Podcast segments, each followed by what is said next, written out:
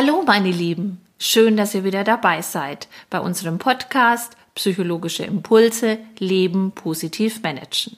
Mein Name ist Claudia Graser, ich habe eine Praxis für Psychotherapie und bin Heilpraktikerin für Psychotherapie. Und mein Name ist Dr. Natascha Nowak-Göttinger und ich bin das redaktionelle Beiwerk in diesem Podcast.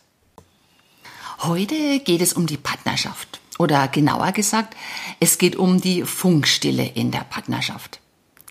Denn Kommunikation ist bei Paaren oft ein Problem, oder Claudia? Wie schaut es bei dir in der Praxis aus? Ja, das ist tatsächlich so. Ähm, ein großes Thema in der Praxis ist bei der Paarberatung die Kommunikation. Ich könnte mir vorstellen, dass du da immer wieder ähnliche Sätze hörst bei so einem Erstgespräch. Naja, da ist äh, schon oft eine Partei der Paare sich am Beschweren. Entweder heißt es dann, er redet nie mit mir und er hört mir nie richtig zu. Oder auf der anderen Seite, sie will immer nur reden und ich verstehe sie einfach nicht. Das klingt so nach einem ein bisschen zu viel, ein bisschen zu wenig. Schaut es so aus in den Gesprächen? Ja, genau. Also es sind eigentlich zwei Hauptthemen. Entweder ist äh, die Quantität nicht befriedigend oder die Qualität oder leider manchmal auch beides. So nach dem Motto, was hast du gesagt? So habe ich es doch gar nicht gemeint. Ja, also das ist tatsächlich auch äh, äh, etwas, wo es sehr, sehr oft zu Missverständnissen kommt. Und solche Missverständnisse, die führen dann wiederum oft dazu, dass einer der beiden schnell beleidigt ist, sich ärgert, vielleicht dann gar nicht mehr reden möchte, den anderen ignoriert. Und äh, das schaukelt sich dann auch echt so ein bisschen hoch. Du, das klingt in meinen Ohren so ein bisschen nach der Idee von Abstrafen. Das ist eine richtig fiese Sache, oder? Ja, genau. Und das kann auch so eine richtige Eigendynamik bekommen und zum Schluss äh, redet keiner mehr mit dem anderen. Das Ganze verhärtet sich. Nicht und schön, nicht schön. Nein, also das ist genau der Punkt, wenn dann ähm, keine Reißleine gezogen wird, dann kann das in eine sehr äh, unangenehme Richtung führen. Wer ist denn der Schweiger eigentlich in den Partnerschaften? Gibt es da so Klischees, die man da bedienen könnte?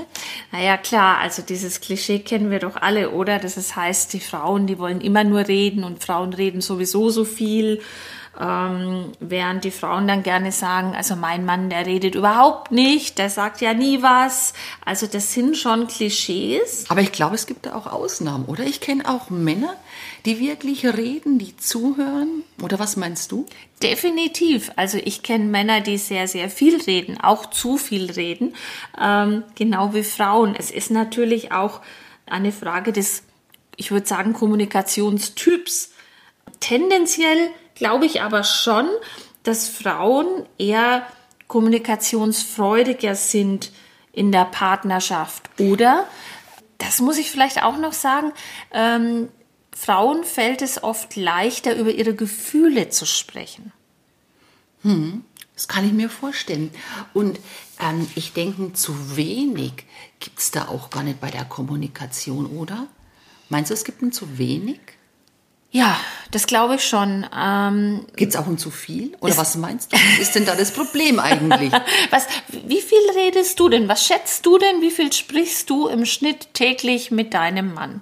Du, ich kann es jetzt gar nicht in Minuten oder Stunden sagen, weil also wir reden eigentlich immer, wenn wir uns sehen. Und ich glaube, wir haben uns auch immer was zu sagen. Ich habe da echt Glück.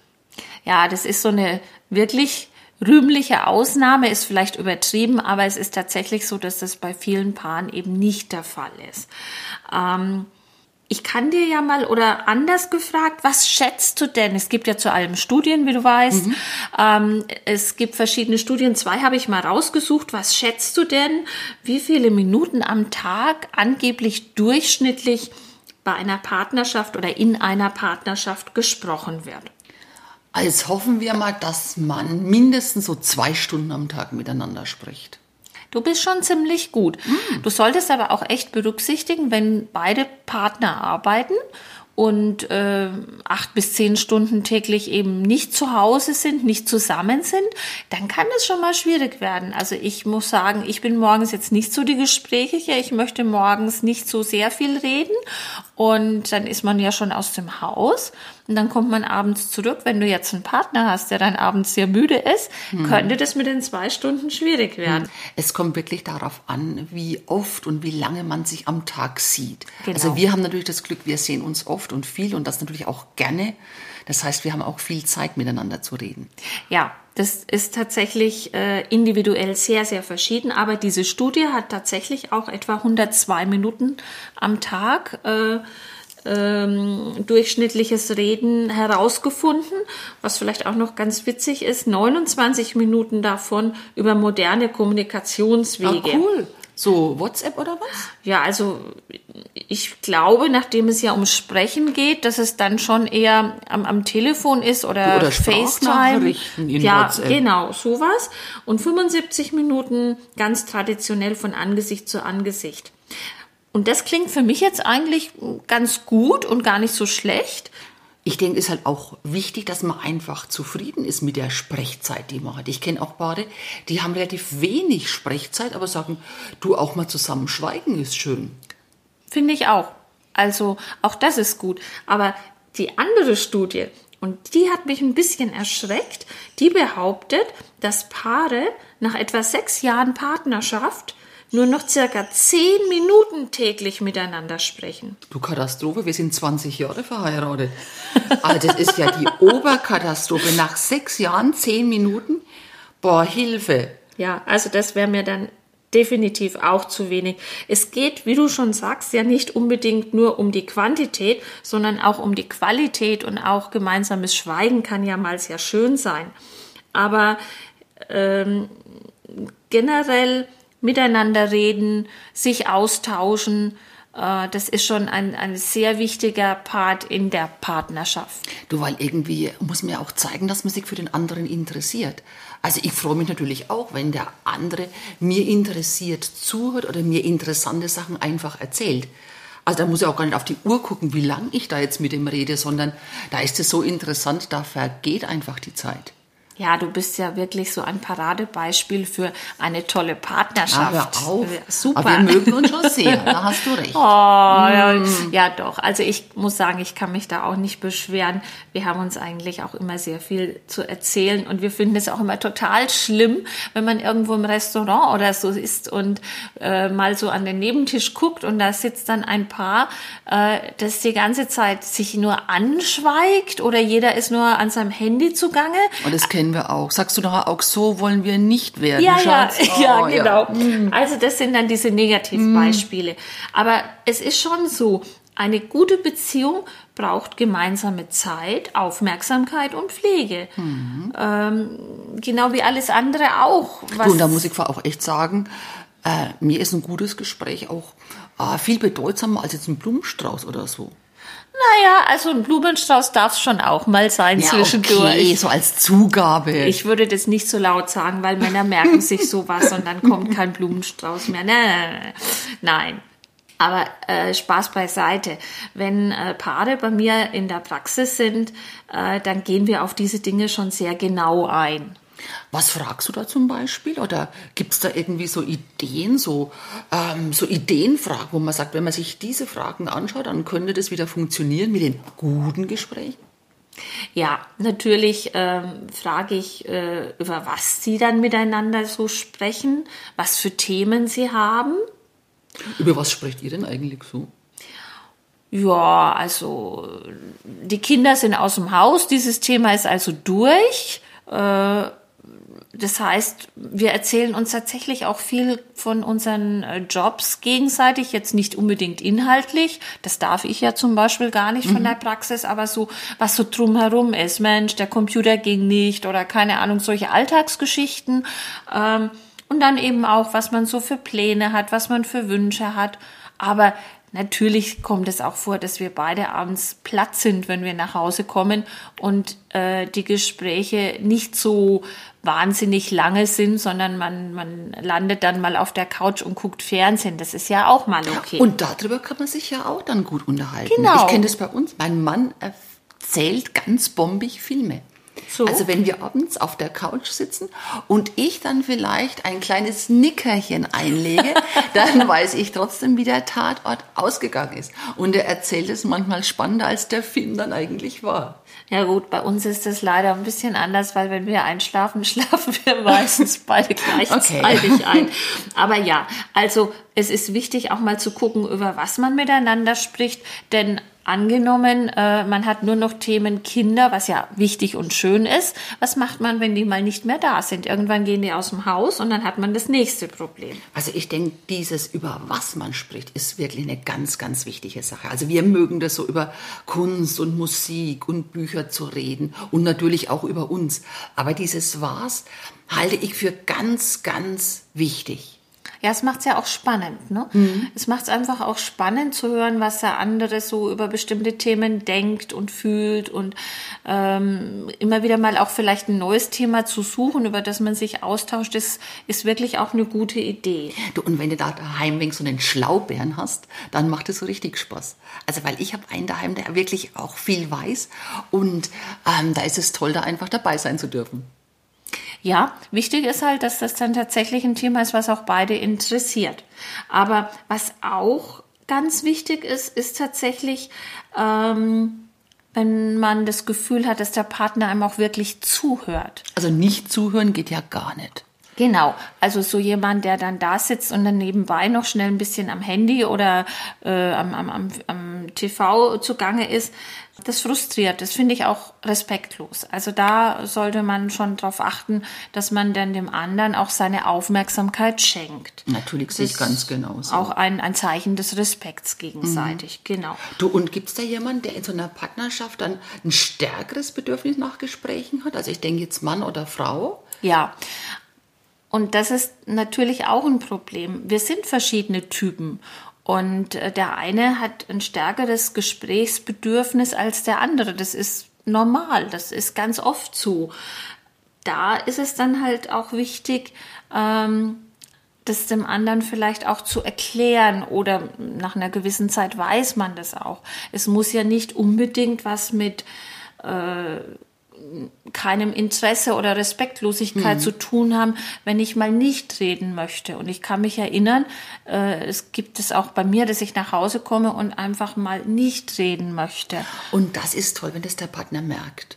Ja. Wenn man da einfach mal so in den Arm genommen wird oder eben einfach mal genüsslich zusammen schweigen kann. Genau. Oder nachdem der Partner ja nicht immer die Kristallkugel hat und alles erahnen kann, ist es vielleicht auch einfach ganz nett, wenn man sagt, du sei mir nicht böse, ich bin heute aus hm, hm, hm, dem und dem Grund nicht so aufgelegt zu reden, hat nichts mit dir zu tun.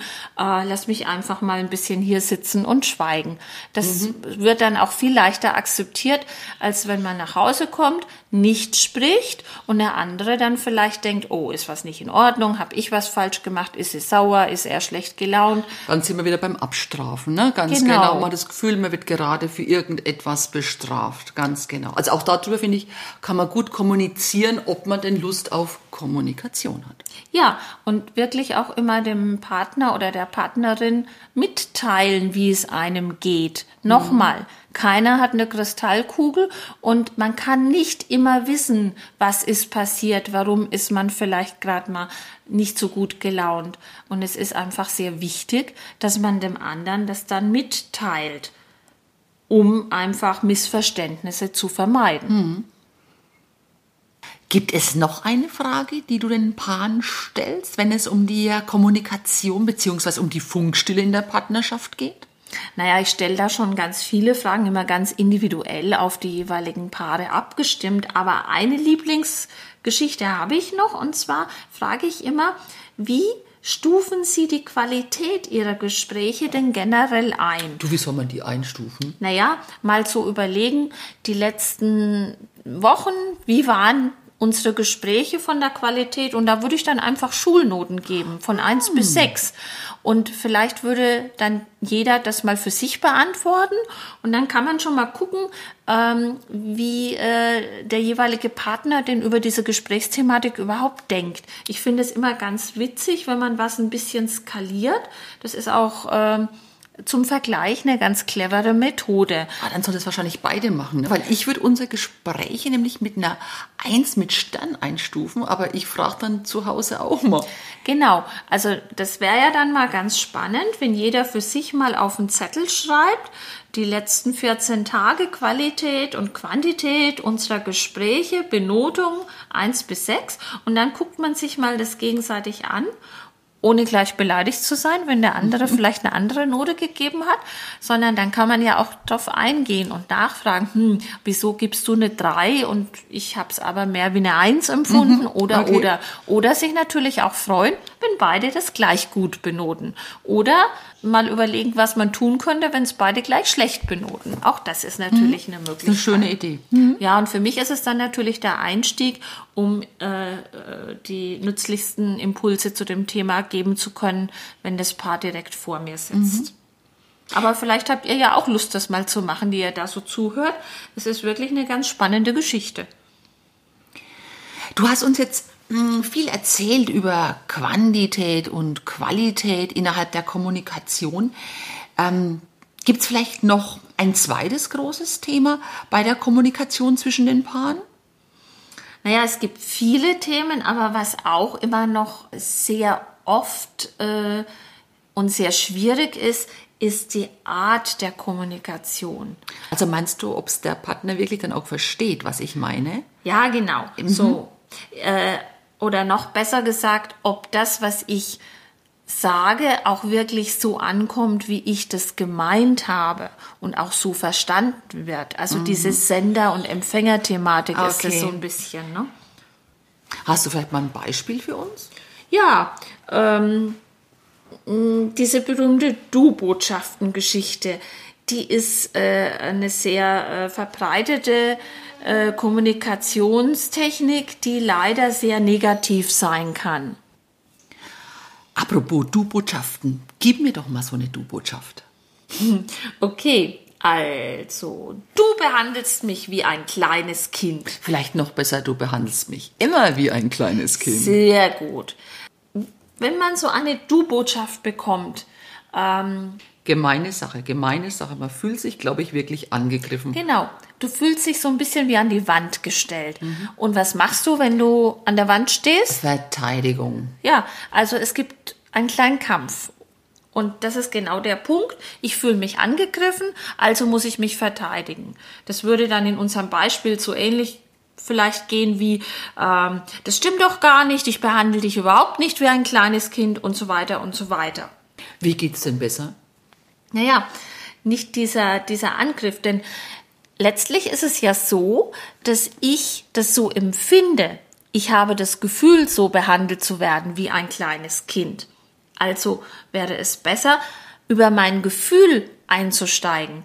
Zum Beispiel so, wenn du das machst, fühle ich mich immer so hilflos wie ein kleines Kind. Was passiert dann? Was würdest du dann als Gegenüber dann sagen. könnte ich auf jeden Fall schon mal über die Sache überhaupt nachdenken, gucken, um was geht es denn überhaupt in dem Gespräch und mach nicht einfach zu. Dann genau. könnte man, glaube ich, inhaltlich weiterreden und gucken, ob wir was lösen können in dem Gespräch. Genau, wenn jemand zu mir sagt, ähm, ich fühle mich dann immer so hilflos wie ein kleines Kind, dann kann ich viel besser einsteigen. Dann verstehe ich, oh, da ist äh, äh, was am, am Gefühl des anderen. Wie könnte ich dem helfen? Dann fühle ich mich nicht als Täter, sondern dann kann ich äh, vielleicht sogar eine, zu einer Lösung beitragen. Und das wäre ja ähm, das, was wir erreichen wollen, dass wir uns gegenseitig unterstützen und nicht mhm. gegenseitig mhm. angreifen. Denn was auch ein Punkt ist, wenn ich einen Angriff bekomme und verteidige mich, gehe ich meistens auch gleich zum Gegenangriff über. Und dann haben wir einen wunderbaren Kampf. Okay. Du hast auch irgendwann mal was erzählt von Giraffensprache. Äh, gehört es in diese Richtung oder ist das was ganz was anderes? Nee, nee. Ähm, generell diese ganze Thematik, ähm, die man da üben kann, nennt sich auch gewaltfreie Kommunikation nach Rosenberg. Mm. Hat jetzt nicht unbedingt mit Gewalt im Sinn von Schlägereien zu tun, sondern es geht daher eher um diese verbale Gewalt. Okay. Und äh, das wird auch schon für Kinder angewandt. Und dieses Konzept, das ist wirklich sehr, sehr gut. Und da geht es um die Wolfssprache und die Giraffensprache. Und die Wolfssprache ist da tatsächlich so diese Angriffssprache, während die Giraffensprache eher mit dem Gefühl arbeitet. Ich fühle mich so dabei. Mir geht es so, wenn das und das passiert. Und das kann man Kindern schon sehr schön zeigen und auch beibringen. Und wenn man das trainiert hat, tatsächlich, mhm. das kriegt eine kleine, nette Eigendynamik und funktioniert dann auch. Oh, ich bin, finde das Bild sehr schön von der Giraffe und dem Wolf. Ich glaube, wenn man das im Kopf hat, da kann man sich manchmal an die eigene Nase fassen und kann sich vorstellen, Mensch, schwenk doch mal lieber um in Richtung Giraffe. Ich glaube, sowas könnte eine Partnerschaft gut tun. Natürlich. Ähm, ich habe das in, in der Paartherapie auch öfter, dass wir dann gemeinsam mal so einen kleinen Kurs machen, in dieser Art der Kommunikation einsteigen. Und den meisten macht es dann schon auch Spaß. Erst ist es ein bisschen komisch, plötzlich Kommunikation, Gespräch üben zu müssen. Man fühlt sich dann auch immer so ein bisschen ähm, ja, äh, dass das alles gestellt ist und es ist ein, ein eigenartiges Gefühl. Aber es ist tatsächlich was, was sich sehr schnell einprägt und äh, normalerweise wirklich sehr erfolgreich ist. Ah, schön. Also die Idee nehme ich gerne mit. Jetzt haben wir viel kommuniziert über Kommunikation. Du, wollen wir noch mal ein bisschen was zusammenfassen oder hast du vielleicht noch ein paar so handfeste Tipps für die guten gemeinsamen Gespräche? Ja, also ich denke, wir haben ja jetzt einige gute Tipps und Ideen und Impulse in unserem Gespräch mhm. gehabt. Ähm, lass es uns doch noch mal zusammenfassen. Also wir haben erstens ähm, vereinbart einen Termin für eure Gespräche der immer wiederkehrt, damit man das nicht vergisst. Ich glaube, man könnte sich das wirklich in den Terminkalender auch mal ja, anschreiben. Genau, das ist für den Anfang ganz gut, damit einfach so eine neue, äh, wie soll ich sagen, eine, eine wiederkehrende Geschichte entsteht. Wenn man dann wieder äh, gewohnt ist, miteinander zu sprechen, dann ist es vielleicht nicht mehr nötig. Aber für den Anfang ist es wirklich gar nicht so schlecht, sich das in den Kalender einzutragen. Alles Wichtige trägt man sich doch auch in den Kalender ein. Mhm. Und was gibt es Wichtigeres als die Partnerschaft? Oh, Romantik pur, wie schön. genau. Ja, das wäre also so der Tipp Nummer eins. Vereinbart euch wiederkehrende Termine für eure Gespräche. Ja, und dann finde ich das auch immer ganz schön, wenn es nicht so wie so ein Arztbesuch im Kalender aussieht und auch so erinnert wird. Ähm, deswegen fände ich das auch sehr schön, wenn man um das jeweilige Gespräch äh, so eine Art Ritual baut. Also vielleicht so ein Gläschen Wein oder ein schöner Spaziergang. Genau. Das Gehirn soll sich bitte an was Schönes, Angenehmes erinnern und nicht äh, so wie äh, ein Vorstellungs- oder Chefgespräch. du, aber ich glaube, es gibt auch so richtige No-Gos. Wollen wir da noch mal dran erinnern? Ja, also was überhaupt nicht geht, ist, wenn man zusammensitzt, um miteinander zu sprechen und einer fängt an, auf seinem Handy rumzutippen oder zappt durch die Kanäle im Fernsehen. Ähm, es ist, finde ich, ganz wichtig, dass man dann schon seine volle Aufmerksamkeit dem Partner oder der Partnerin schenkt. Äh, das ist einfach respektvoll und wertschätzend.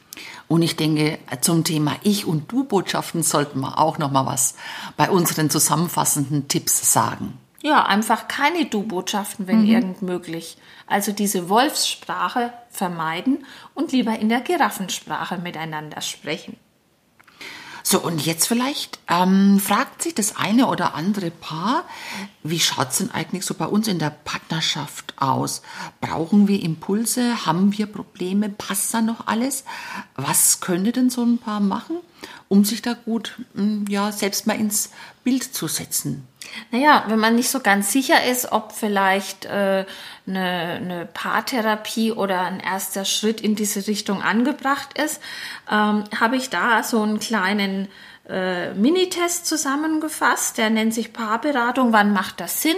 Den könnt ihr auf meiner Seite äh, anklicken und mal einfach machen. Ist vollkommen kostenlos. Geht einfach auf www.leben-managen.de unter Paarberatung, da findet ihr diesen Test. Du sag doch noch mal kurz was zu dem Test, das interessiert mich jetzt nämlich wirklich.